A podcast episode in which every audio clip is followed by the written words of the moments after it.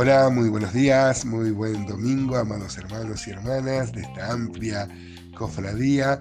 Ayer nos quedamos cortos con los últimos versículos, las metáforas que usa Oseas y que hablaba de la restauración final y nos habíamos comido el último de los versículos que es como un epílogo de todo este libro y vamos a tratar de verlo hoy. Ayer decíamos que el versículo 15, de, eh, perdón, 5 de Oseas 14, decía que eh, Dios iba a hacer a Israel como el rocío, como, esa, como eso tan, tan beneficioso que es esa humedad necesaria para el crecimiento y fructificación. Eh, es maravilloso, tiene una total relación con nosotros. El Señor dijo que nosotros somos la vid y el Señor nos ha puesto para que llevemos fruto y nuestro fruto permanezca. Así que este, el fruto, ustedes saben que muchas veces se ha malinterpretado. El fruto, como el apóstol Pablo decía que en Macedonia los primeros frutos fueron los primeros convertidos, eh, muchas veces se interpreta que los frutos que uno da para el Señor es las personas a las cuales uno les predica y se convierten.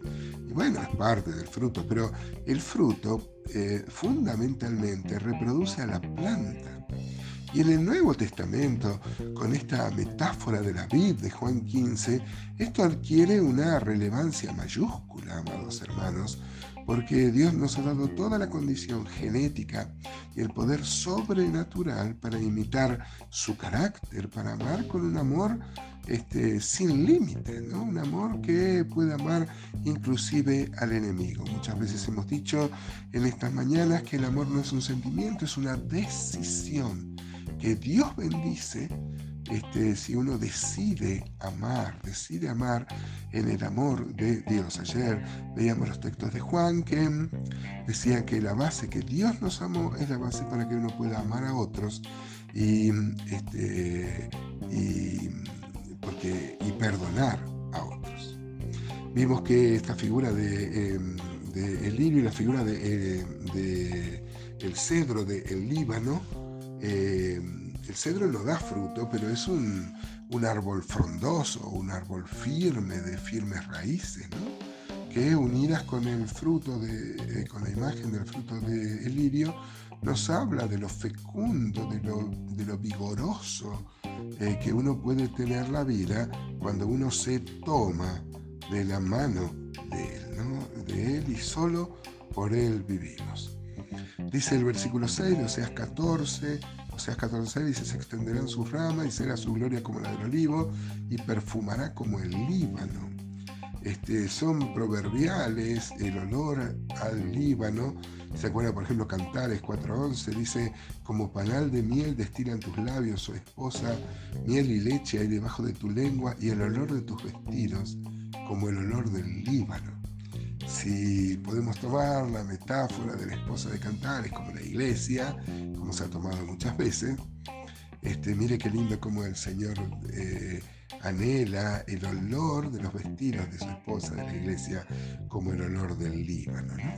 El versículo 7 de Oseas 14 dice, volverán y se sentarán bajo su sombra, serán vivificados como trigo y florecerán como la vid, y su olor será como vino del Líbano otra vez esta figura del Líbano. ¿no? Eh, me, inclino a pensar que volverán y se sentarán bajo su sombra, habla de que volverán y se sentarán bajo la sombra de Dios. Hay quien ha interpretado también que todos los repatriados van a venir bajo Israel. Bueno, dicen que el texto hebreo podría dar a entender eso, pero me parece mejor entender la sombra como, como la entendió este eh, el salmista, la sombra, esconderse bajo la sombra de Dios, ¿no? Por ejemplo, este, versículos como el Salmo 17.8 que dice, guárdame como a la niña de tus ojos, escóndeme bajo la sombra de tus alas, de la vista de los malos que me oprimen, de mis enemigos que buscan mi vida. Esta idea de guarecerse, ¿no? Bajo las alas, bajo la sombra. Y en esto, claramente, el Salmo 91 es muy elocuente, viene nuestro auxilio. Eh, y nos dice Salmo 91.1, dice el que habita al abrigo del Altísimo morará bajo la sombra del omnipotente. Claro que sí. Este, es más, Isaías 4.6, por ejemplo, dice, habrá un abrigo para sombra contra el calor del día, para refugio y escondedero contra el turbión y contra el aguacero. Imagínense tiempos donde el sol arrecia muy duramente, lo, lo buscado que son las sombras para el reparo del calor y Dios mostrándose como una sombra ante el fuego de la vida, de las circunstancias. Qué hermosas figuras, hermanos, para brotar en alabanza en esta mañana, en este domingo, para alabar el nombre de el Señor. Y el 8 va a decir, se va a dar cuenta, se va a arrepentir.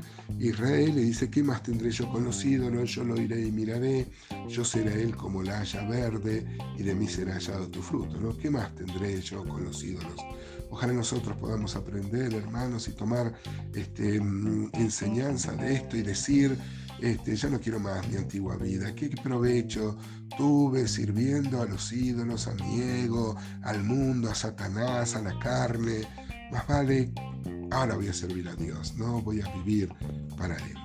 El versículo 9, que no quería dejarlo sin mencionar, es como el epílogo de este mismo libro, ¿no? Como Oseas dice, bueno, todo lo que hablamos, Ahora, ¿qué vamos a hacer? Como toda la Biblia, el mensaje de Oseas no es expositivo, es apelativo. ¿De qué nos sirve saber lo pecador que era el pueblo eh, y, lo, amante que es Dios si esto no se traduce en nuestra vida en una identificación? Muchas veces hemos dicho en esta mañana que no somos mejores que Israel y que mm, debemos escuchar esto, tomar ejemplo, como dice 1 Corintios 10, y vivir en consecuencia. ¿no? Dice el versículo 9, fin y epílogo del libro de Oseas, dice, ¿quién es sabio para que entienda esto? Y prudente para que lo sepa, porque los caminos de Jehová son rectos y los justos andarán por ellos, mas los rebeldes caerán en ellos.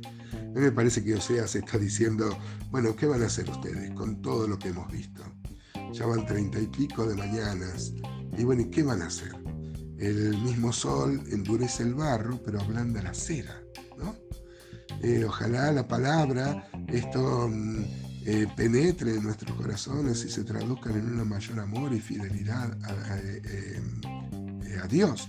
Porque también la misma palabra, si uno tiene el corazón duro, si uno no tiene el corazón tierno, como lo tenía Josías, para la palabra, va a endurecer nuestro corazón y vamos a persistir en nuestros pecados y seremos traspasados de muchos, de muchos dolores seguramente, ¿no? Dice Miqueas 2.7, por ejemplo, tú que te dices casa de Jacob, ¿se ha cortado el espíritu de Jehová? ¿Son estas sus obras?